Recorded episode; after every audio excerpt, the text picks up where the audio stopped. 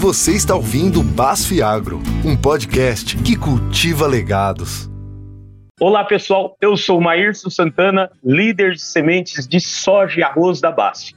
E nós estamos começando agora mais um episódio do BASF Agro, um podcast que cultiva legados. Ao final desta semana, na sexta-feira, dia 28, iremos comemorar o Dia do Agricultor. Todo o trabalho que nós criamos aqui no Basfe Agro, um podcast que cultiva legados, é focado em orientar, informar e valorizar o legado de todos os agricultores brasileiros. Pensando nisso, nesta semana estamos lançando diariamente episódios especiais em honra a esta data contando histórias inspiradoras de agricultores que admiramos nos quatro cantos do Brasil. A história de hoje vem diretamente de Petrolina, no Pernambuco.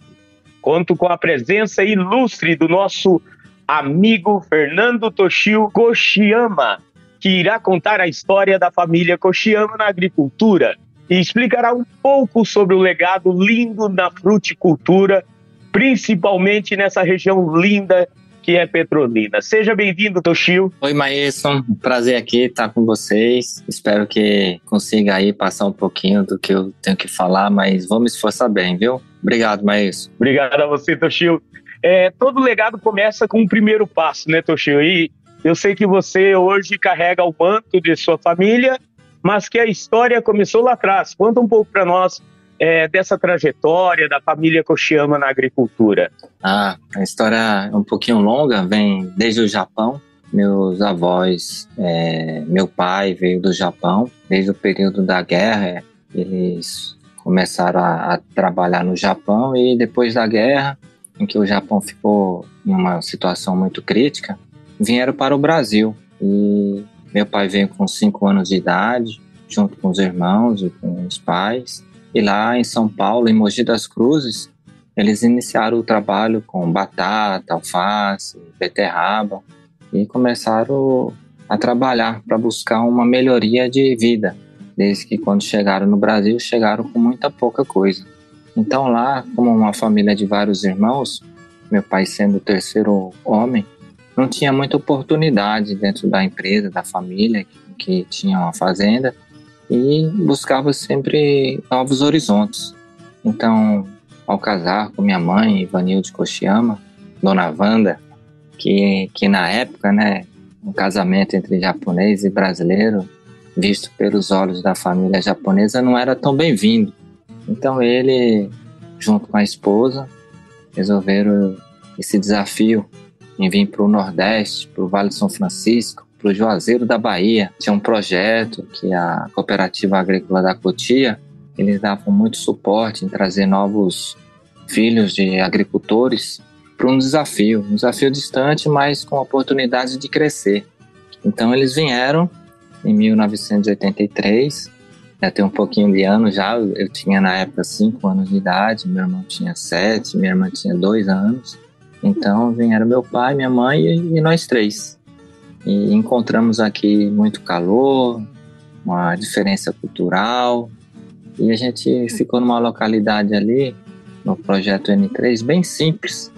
A gente não tinha água, energia elétrica, tinha que ferver água para beber, não tinha geladeira, tinha que dormir com lampião, mosquiteiro, mas tinha muita fé que com o trabalho que a gente veio proposto a fazer, principalmente minha mãe junto com meu pai, iria dar certo.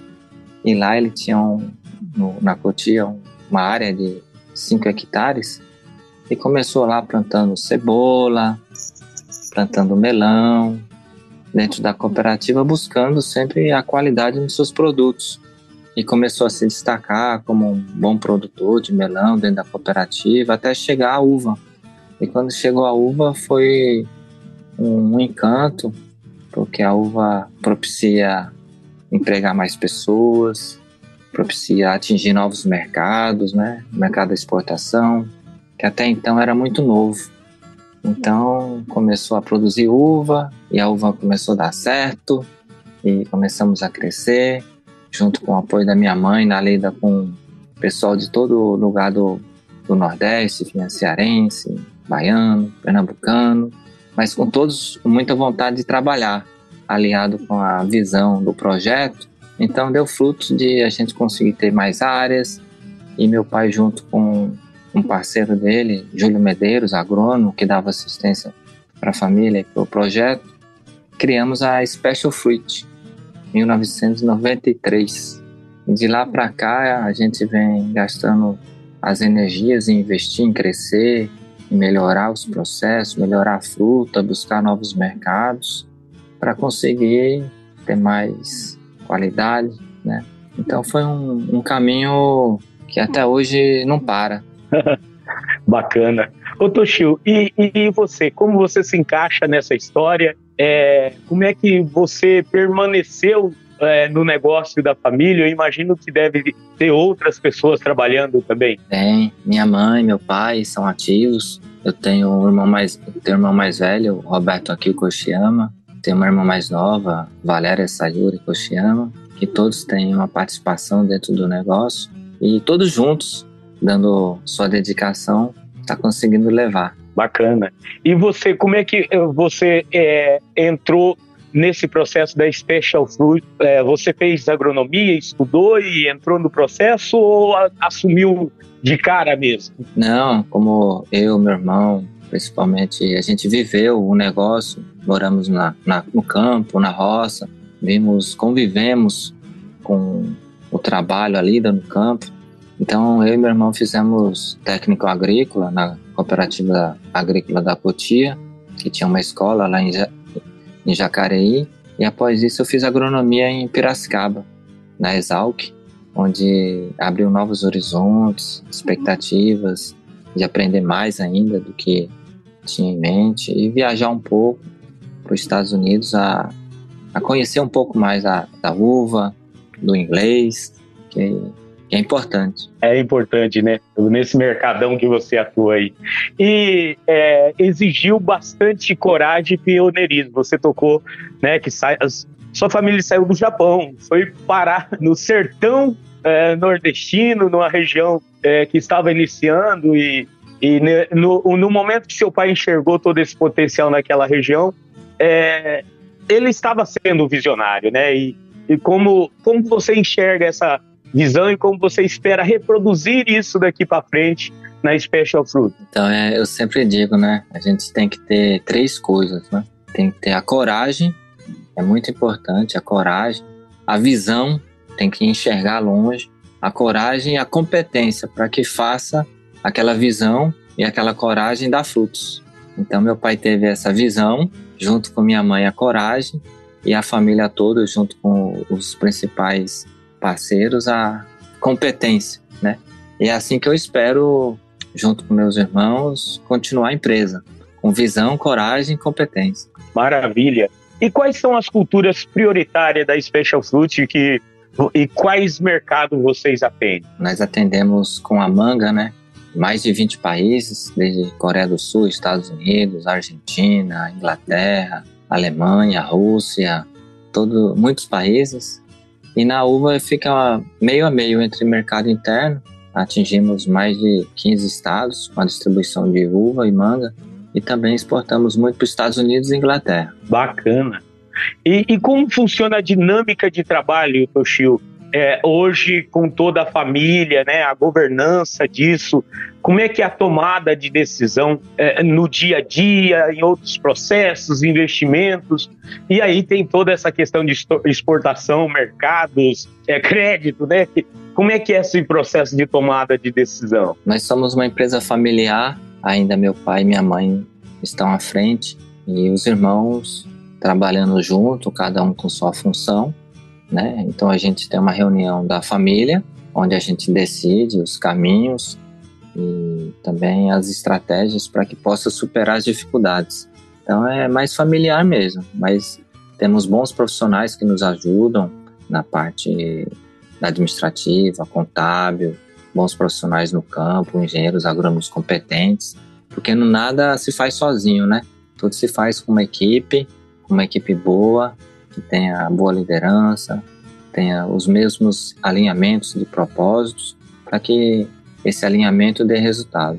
E, e, como você encara toda essa responsabilidade, Toshi? A hora que você olha, vê a história de sua família, tudo que eles construíram, apesar de toda a dificuldade, né? Vir para um país é, de um clima desafiador ainda, numa economia mais desafiadora ainda, é, como é que você encara essa responsabilidade de ser o sucessor familiar na Special Fruit e, e continuar o legado tão bonito do senhor Suemi é, Koshiyama? Eu enxergo com muito orgulho. A responsabilidade vem quando se tem grandes atitudes, grandes trabalhos. E eu, meu irmão e minha irmã pretendemos continuar com esse caminho, com esse trajeto. Meu pai me deu muita coragem, visão, minha mãe me deu muita coragem e muita fé. Então, isso são bases que nós tivemos. Esperamos assim conseguir continuar. Muito bacana. E isso é muito forte, né, na família japonesa, né, Toshio? É esse respeito pelo, pelo pai, pela mãe, é, continuar o que eles fizeram, honrar a, a, a, preparação que eles deram, né? É muito forte. A gente, minha mãe não é japonesa, mas ela é como se fosse, pois ela tem uma disciplina trabalhadora e muita fé, né? A fé é o que faz a gente não sair do chão quando tá bom e quando também tá ruim, não abaixar a cabeça demais. Momentos bons vão ter, momentos difíceis vão ter, mas o que te vai, faz manter o equilíbrio e acreditar que sempre vai dar certo no final é a fé. Maravilha. A família Kochiyama foi parte essencial e também testemunha né, de toda essa evolução que a gente é, viu acontecer na agricultura no semiárido, principalmente quando a gente fala ali do cultivo de uva. É, como, é, como foi testemunhar esses avanços e como você enxerga o futuro da região, Toshio? Se fala muito do potencial gigante que o Nordeste tem de produção de frutas e exportação com um custo às vezes menor, né? Banana, melão, certeza que o custo é menor do que nos países tropicais como Costa Rica, México. É, como é que você enxerga tudo isso? Olha, a região de Petrolina e Juazeiro, ela nos dá muitas oportunidades. Oportunidades com a uva, oportunidades com a manga. E o que faz a diferença do, do Nordeste, Petrolina e Juazeiro são três coisas. Primeiro, um sol, que nós temos o ano inteiro. Temos o rio, que nos dá a possibilidade de ter a irrigação e também ter pessoas competentes que sempre buscam as alternativas técnicas para que a gente consiga suprir essa competência de ser competitivos com outros países que vêm a produzir na mesma período. Então a gente já já passou de uva Itália, que era uma uva com semente, para uma uva sem semente, que era a Thompson, a Festival. Depois mudamos para variedades com royalties e as janelas vão se diminuindo, cada país vai ganhando sua competitividade. Mas o Brasil, ele é muito rápido, tem pessoas competentes que juntando uma inteligência de um produtor com o outro faz a gente ser forte e rápido, para que a gente consiga manter a nossa competitividade no mercado. Maravilha. Ô Toshio, é, muita gente não conhece o cultivo de manga aqui, para a gente ir finalizando ali, ainda faltam umas perguntas aqui. Explica para nós a, a, importância dessa janela de produção de fruta no Nordeste, porque é um recado importante para quem está ouvindo e ele é, é vital para o sucesso da, do, do seu negócio. Né? Você tem que pegar as janelas de alguns países ali, aí você tem que preparar o cultivo, fazer hormônios, fazer a nutrição, tudo pensando nessa janela. Conta para nós um pouquinho dessa história. Mas é, é bem interessante sua pergunta, porque assim, manga naturalmente, ela se produz sozinha, ela tem um período da manga de colheita, que seria lá em novembro, dezembro. Então, como o Nordeste não tem chuvas, nós conseguimos através da irrigação, da tecnologia, manusear uma planta que colheria em um mês possibilitando colher em 12 meses. A gente controla a planta. É igual um animal selvagem quando você consegue domar e fazer ele responder aonde você quer que ela vá. Por isso que nós conseguimos ter essa janela, porque no período que tem menos fruta, nós direcionamos para colocar nossa fruta, assim tendo melhores condições de preço e ser competitivo. Muito bom, Toshio. É, e para a gente finalizando aqui, a gente sabe que não é, é, não é uma tarefa muito fácil é, lidar com toda essa questão da agricultura, mas se você pudesse contar e expressar a importância do legado do seu pai e de toda a sua família para você, o que você diria, assim, do coração é, nesse momento, Toshio? Olha, eu tenho só gratidão, assim, gratidão para meus pais conseguirem ter essa superação e conseguir fazer um, um bom trabalho. Gratidão aos trabalhadores que nos ajudam, gratidão à região de nos ter nos recebido. E a gente fez o que era para fazer. Era vir é para dar certo, fazer o melhor que nós pudéssemos e conseguir hoje ter mais de 2 mil funcionários que consigam também desenvolver a região, dando oportunidades e retribuir a região que nos acolheu. Eu vejo como gratidão. Meus pais, hoje eu tenho minha, meus filhos, minha esposa, tudo porque um dia eles tiveram a coragem de vir para cá. E a gente tem que aproveitar as oportunidades que passam na nossa vida. E eles fizeram isso. Espero que eu, meu irmão e minha irmã tenham muito, muito tempo para continuar e passamos para os nossos filhos e netos e que continue esse legado que veio desde o Japão e hoje estamos firmes aqui em Petrolina Juazeiro. Maravilha, coisa linda, viu? Muito obrigado por ter topado conversar conosco é, hoje aqui no Baste Agro, podcast que cultiva legados. E foi um prazer conhecer mais sobre a sua história. A gente escuta há muitos anos, né? É, eu trabalhei na Del Monte, no Rio Grande do Norte. Tenho amigos que trabalham contigo e da consultoria, formaram na Costa Rica e sempre manda ali no grupo seu nome. Então é um prazer é, te conhecer e escutar de você aí.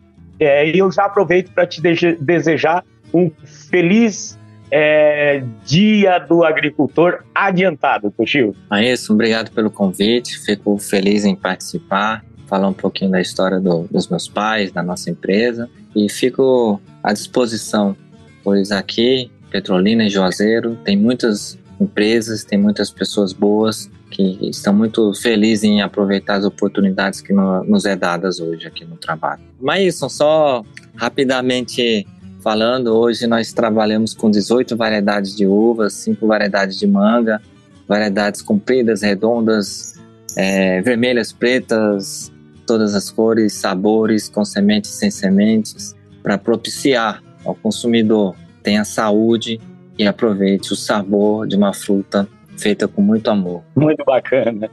É. Obrigado, Toshio. E para finalizar, eu agradeço a você, ouvinte, pela sua companhia mais uma vez. Lembre-se de ouvir os episódios especiais em honra ao Dia do Agricultor e de acompanhar, e de acompanhar as redes sociais da BAS para sempre ficar por dentro dos próximos programas. Os links estão na descrição desse episódio. Até a próxima.